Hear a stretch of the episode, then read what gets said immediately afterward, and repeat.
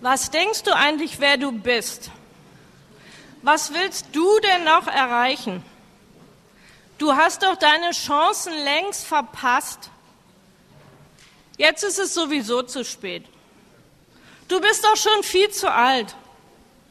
Andere können das viel besser. Irgendwann werden sowieso alle erkennen, dass du eigentlich nichts kannst. Jetzt bist du schon so lange Christ und hast immer noch diese Probleme. Meine Auseinandersetzung mit negativen und anklagenden Gedanken und meiner Unsicherheit hatten mich mein Leben lang begleitet, auch nachdem ich schon über 30 Jahre Christ war. Vor circa sechs Jahren, als ich mich beruflich neu orientieren wollte, nachdem meine Kinder groß waren, wurden diese negativen inneren Stimmen richtig laut. Ich hatte ursprünglich Grafikdesign und Illustration studiert, meist nur Teilzeit, aber gearbeitet im kleinen Rahmen, hatte kein Netzwerk und fühlte mich völlig orientierungslos, was ich jetzt beruflich machen sollte.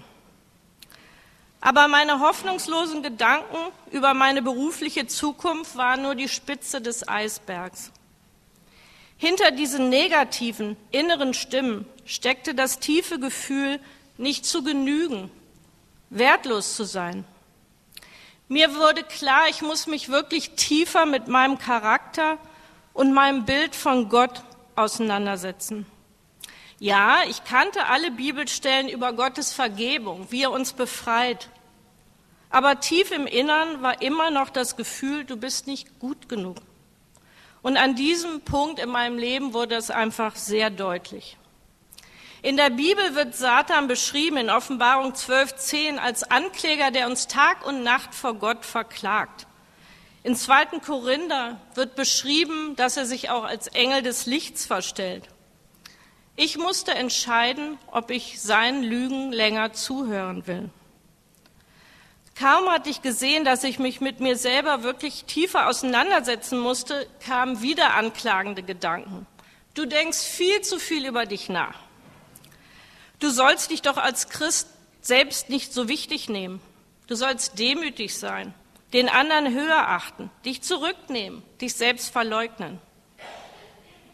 Ja, ich musste lernen, zwischen berechtigten Schuldgefühlen und zerstörerischen Denkmustern zu unterscheiden. Es ist weder heilig noch demütig, sich ständig selber runterzumachen.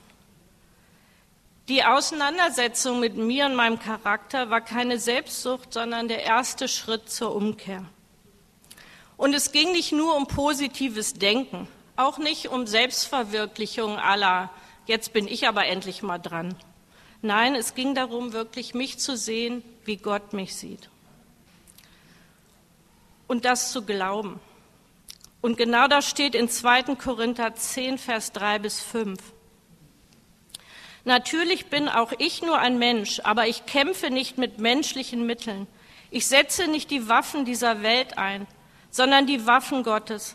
Sie sind mächtig genug, jede Festung zu zerstören, jedes menschliche Gedankengebäude niederzureißen, einfach alles zu vernichten, was sich stolz gegen Gott und seine Wahrheit erhebt. Alles menschliche Denken nehmen wir gefangen und unterstellen es Christus, dem es gehorchen muss. Den Vers hatte ich bestimmt hundertmal gelesen, aber jetzt musste ich ihn wirklich in die Praxis umsetzen.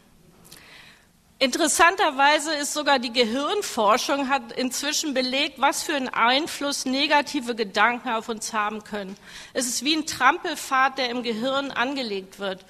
Und ich musste anfangen, wirklich andere Wege einzuschlagen. Jetzt stand der nächste Schritt an. Ich musste wirklich mein Bild von mir, wie Gott mich sieht, anhand der Bibel korrigieren.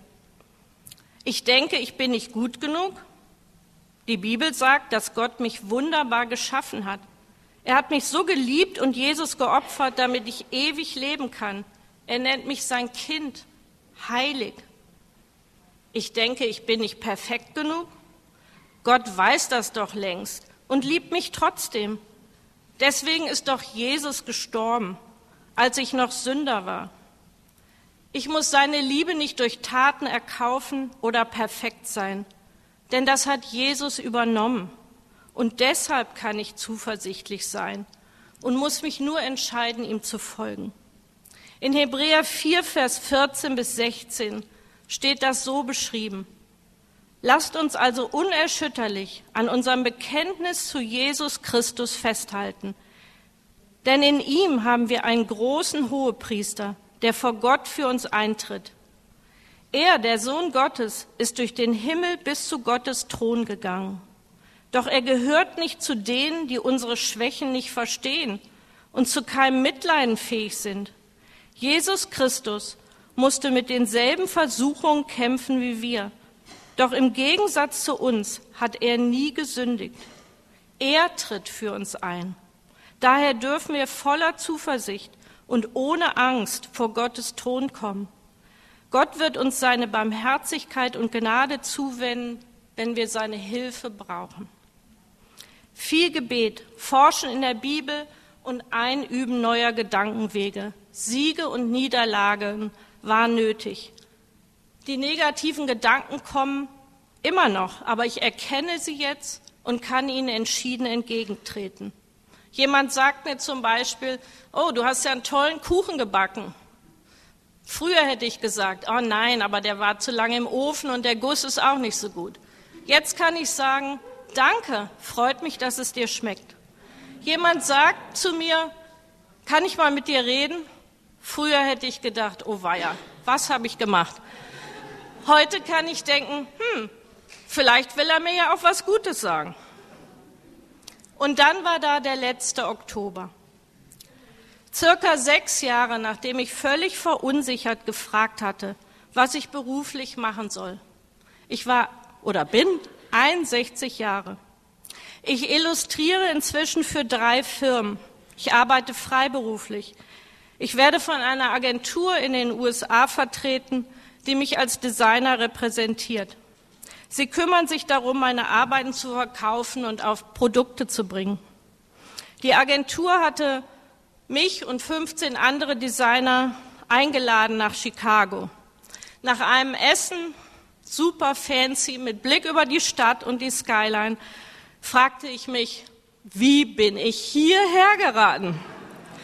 Und als ob sie meine Gedanken kannte, sagt die Chefin der Agentur folgenden Satz zu uns. Ihr seid nicht zufällig hier. Wir haben euch ausgewählt, weil ihr jeder ein besonderes Talent habt. Mir fiel nur noch eine Bibelstelle ein, Epheser 3, Vers 20.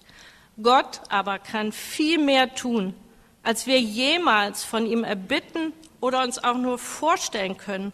So groß ist seine Kraft, die in uns wirkt. Ich werde jetzt noch für das Abendmahl beten. Vater Gott, du bist groß, du kannst Dinge tun, die wir uns niemals vorstellen können.